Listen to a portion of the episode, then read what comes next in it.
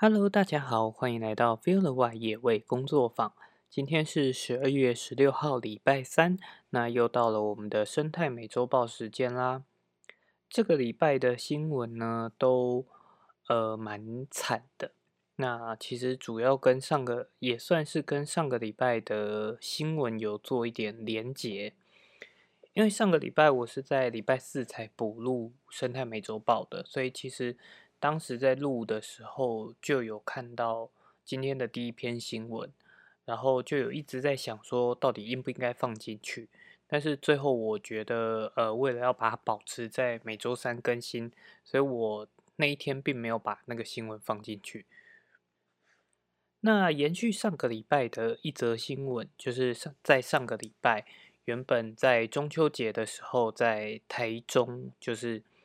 被呃俗称的吊子吊索式陷阱捕，就是弄伤的台湾黑熊，在上个礼拜就是休养的很好，所以也放了。不过在休养了野放的时候，最后面我们有留下一个讨论是，呃，就是希望呃我们的中央政府可以尽快的对针对这个非特定物种的陷阱呢，去做出呃有关的。法条啊，或者是管制行为，那这个部分其实目前在呃中央就是林务局的部分的话，他们还希望可以做更多的讨论，才来制定出方法。不过就在好像诶有一只黑熊，它虽然中了陷阱，然后被呃修养的很好，被野放之后，在这个礼拜却也又持续的发生了许多跟非特定物种的陷阱有很多关心的关系的新闻，像在上周四，其实呃南投特有生物研究中心的野生动物急救站，他们在他们的脸粉丝专业就有呃贴出有一只受伤的穿山甲，那它的右后脚已经就是整个发黑坏死，然后露出白骨，那最后被。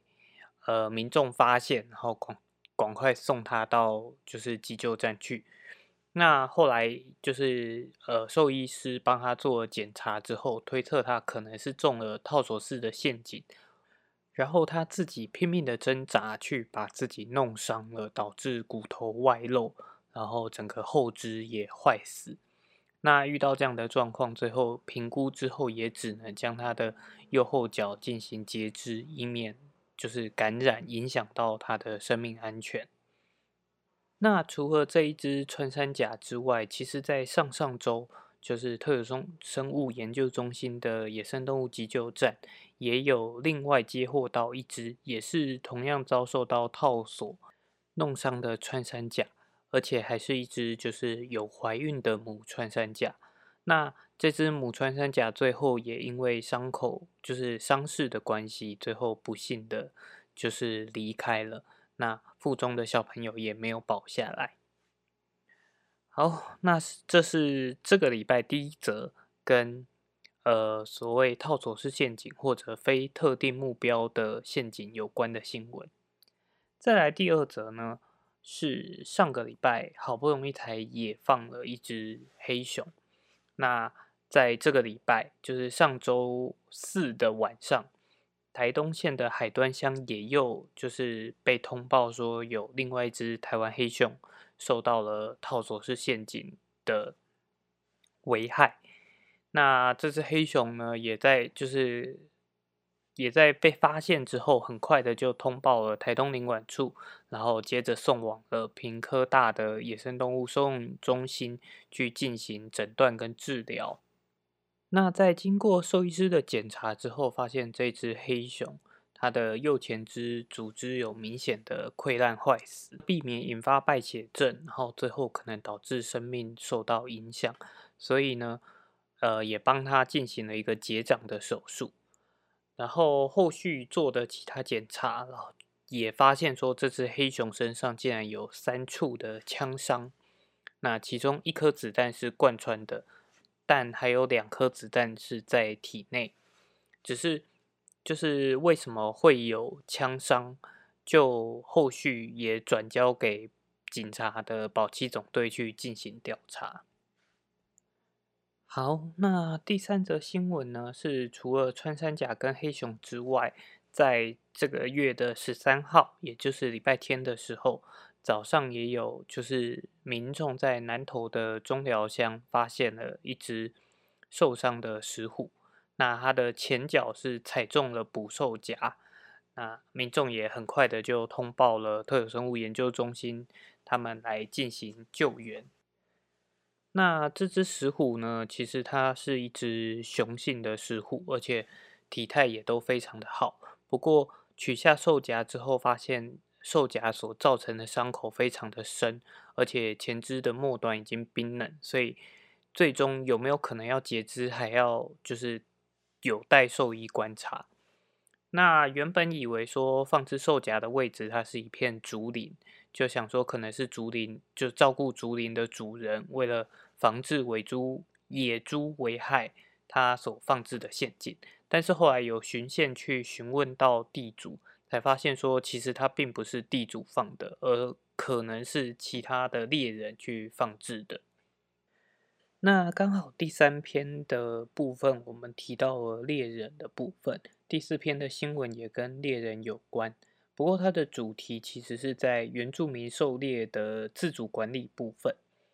其实原住民狩猎自主管理这个部分已经展开了好一阵子了。那这篇新闻主要是，呃，南投县信义乡的东埔部落猎人团跟就是南投林管处还有特有生物研究中心去进行一个合作的案子。那其实，在其他地方也都有在进行这样子的原住民狩猎自主管理。它的主要目标就是希望由原住民他们的猎人自己去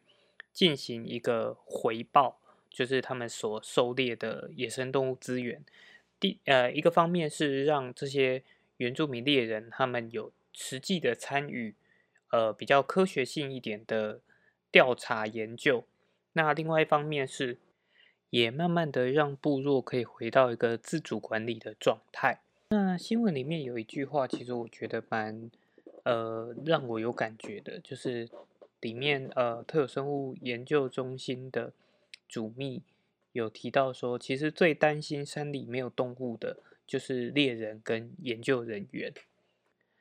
那这句话其实会让我特别有感觉的原因，是因为其实不不论是猎人或者是研究人员，都是仰赖。呃，我们的自然环境为生的职业，所以当然就像呃主秘所讲的，就是会担心野生动物不见的，其实就是研究人员跟猎人。不过新闻中也有提到，就是在呃过去的三十年，其实因为管理方式的不同，因为过去三十年其实是一个比较严格在禁猎的状态，所以。原住民部落他们自己的狩猎文化其实是有一些断层存在的。那这现在其实，在肉类取得来说是相对容易的，所以部部落其实它对于猎获，就是猎捕来的收获需求并不是很高。那如何让过去的狩猎文化慢慢的被找回来？让狩猎这件事情其实是一个文化传承，而不单单只是为了生活，就是为了呃蛋白质的需求，其实是更重要的一件事情。那下一则新闻呢，其实也跟狩猎有那么一点的关系。那在前几周，其实生态美洲豹也有提到绿鬣蜥这个外来物种，呃，对于台湾的环境生态其实已经造成了一些影响。所以呢，林务局也针对绿鬣蜥做出了一些就是调整，就是未来有饲养绿鬣蜥的民众都必须要向县市政府去登记管理。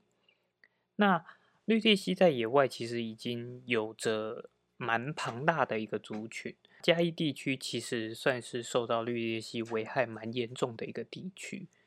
这篇新闻呢，他去访问了一个呃所谓的。嘉义的猎龙集团，那他们是自己去组成这样子的一个团队，然后用弹弓跟钢珠来猎捕，就是绿鬣蜥。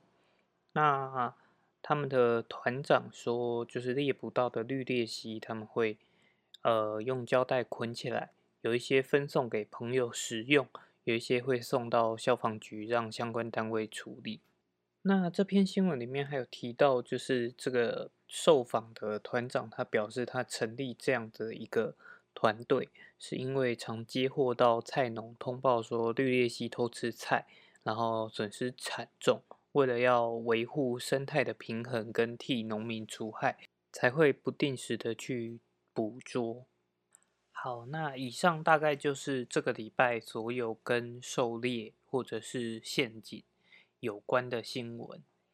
那我觉得这其实是一个很大的一个主题。从上个礼拜的新闻，就是黑熊受到陷阱危害，然后经过人类造养可以野放，感觉好像是一个很好的状态。但实际上回到这个礼拜的新闻，就可以发现，其实除了黑熊以外，也有很多很多的动物正在遭受。这样子非特定目标的陷阱所影响，那不管是野生动物还是流浪的猫犬，其实都不难去发现说这样的问题非常的严重。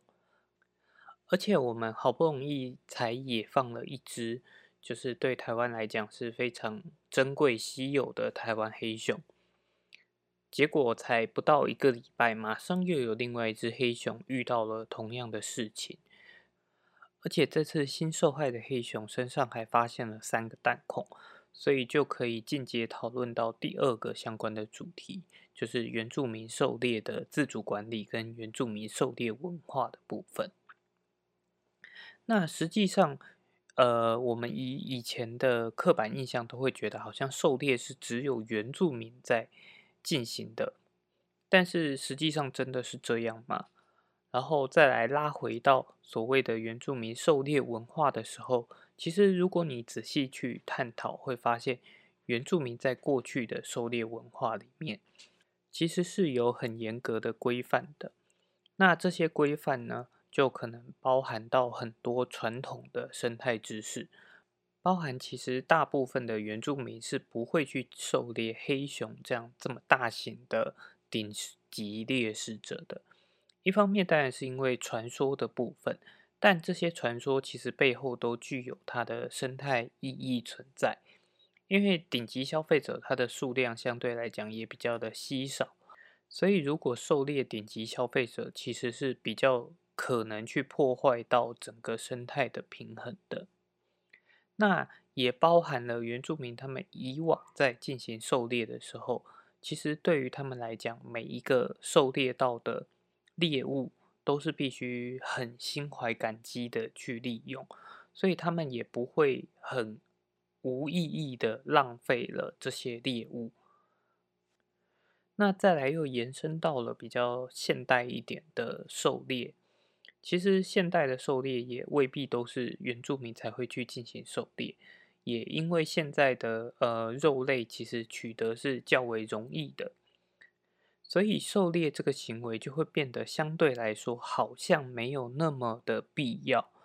那当没有那么必要的时候，它就变得，呃，所获得的猎物并不是那么的受到重视和珍贵，就会变成说像兽夹或者是吊子这样的陷阱，它可能会变成是一个很广布的状态，而且。猎人他可能也不会每天去巡视他的，呃，就是陷阱，因为对他来讲，这个猎物就是并不是那么必须的，就是没有这个猎物，他可能这一餐会挨饿的状态。所以总归有更多的动物因为这样子就是非必要的狩猎而受害，最主要的原因都是来自于不在乎、不珍惜。那再来又可以再延伸到另一个主题，就是呃后面的那则新闻狩猎绿鬣蜥的部分。在过去，对于原住民朋友来讲，狩猎是一种文化的传承，是一种生活的智慧。但是，呃，套用到现在的话，像这样子狩猎绿鬣蜥的行为，它的目的到底是什么？在新闻当中，其实受访者他有提到，哦，他是因为接获了农民们通报，然后知道绿鬣蜥是一个危害很严重的物种，所以他才来进行这样子的一个猎捕的行为。但实际上是为什么农民有这样子的困扰的时候，会去找到的是他，而不是找到县市政府农业局来做一个更符合常理的正常通报呢？那狩猎外来物种到底是可行还是不可行呢？其实对我来讲，我觉得并不是不可行，但前提有很多很多是必须要做好功课的，就包含其实前面有提到过，不论是埃及圣环或者是绿鬣蜥这样的外来物种，你要做控制的情况下，其实随意的让民众去进行一个捕捉。反而更有可能造成他们去扩散，然后异逃，导致族群量越来越越跑越远，然后扩散的越来越严重。所以，即便想要利用呃狩猎以外来物种这种方式来进行移除，也都必须要去做到很好的管理。譬如说，像是呃日月潭里面有许多的外来物种，那假设他们要去。进行一个移除而举办钓鱼比赛，然后借由这样的钓鱼比赛，让更多人认识外来物种，以及可能同时间去进行一些解说教育，让民众认识所谓的原生物种，甚至更重要的是去让民众了解不要随意放生的这个观念。我觉得相对来讲，它就是一个比较可行的状态，因为。整个呃鱼它是活在这个水域里面的，所以透过这样子钓鱼的方式，其实你可能并不会造成这种鱼去扩散出来。那可是像绿鬣蜥或者是埃及圣环，其实呃他们是在陆地上及空中去进行扩散的。那一般民众自己想要来进行这样子的移除，就可能会造成更多的问题。那我也认为，其实县市政府或者中央应该要更重视这样子的问题。不过后续怎么样，我们也还是只能持续的观察下去。好，那再来回到生态新闻的部分，最后两则是国外的新闻。那第一则是，呃，在东非的哥隆哥萨国家公园，其实因为长期的富裕下来，导致大象啊、羚羊等草食性动物就是数量不断的增加，但是肉食性动物的数量并没有跟着增加，就导致了整个生态慢慢的失衡，也让许多动物产生了跟天性不符合的举动。那所以科学家就开始觉得说，应该要引回就是肉食性动物，让这些动物再回到比较自然一点的状态。但是像这样子再引入就是肉食性的动物回来，也不是随便引入就可以改变这些动物的呃就是失衡的状态。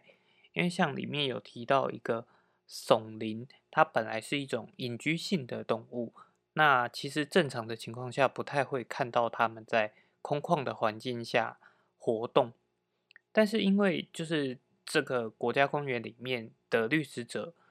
呃，数量非常的稀少，所以这些耸林慢慢的就开始的没有那么有戒心。那为了要让他们就是再回到比较正常的状态，很多人在想象里面，非洲的肉食动物可能就会想象说，哎，那我们把狮子再引入。但当地的科学家也有考虑到说，狮子它其实是一个伏击性的掠食动物，所以。他们会躲在比较高的树丛里面，然后去突袭动物。那这样子，这些耸羚其实并不会那么快的去学习到说，哎，其实它可能有危，呃，在这样子空旷的环境下活动的话会有危险。所以最后呢，他们选择了去引入非洲野狗，就有点类似呃猎狗的动物。那这个非洲野狗，其实在非洲的其他地方也都非常的数量也都非常的稀少，只剩下七千多只，所以等于是他们在这个地方重新引入这样子的掠食者，同一时间也可以去富裕这个物种的族群数量。所以说，就是生态研究实际上对于整个环境来讲还是非常的重要的，因为像这样子的引入。可如果没有这些背景资料存在的话，我们可能只会引入了不正确的动物，然后可能也没有办法去改变我们想要改变的事情，反而让整个生态更加的处于一个失衡的状态。好，最后一则新闻也跟呃我们的肺炎疫情有关，在美国的犹他州发现了一只水貂，就是感染到了。冠状病毒，那这只水貂，水貂其实是呃，在一个就是美国农业部他们在监控就是有疫情的养殖场附近的野生动物的时候去捕捉到，然后发现的。那他们同时也有针对其他的物种去进行采样检测，但是其他物种目前都没有就是感染的现象。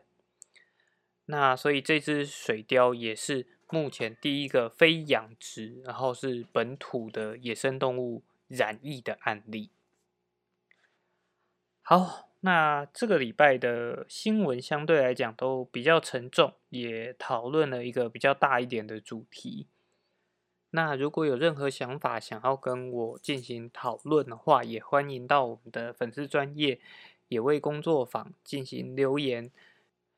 那其实也还有很多主题，包含像上次提到的，不论是环评或者是右拍的这些主题，想要跟大家做一点分享。不过真的是就是抽不出时间。不过目前还是会以每周就是固定产出一篇生态美洲报为最底线了。那如果有其他想法的话，也欢迎告诉我。那我们就下礼拜见喽。拜拜。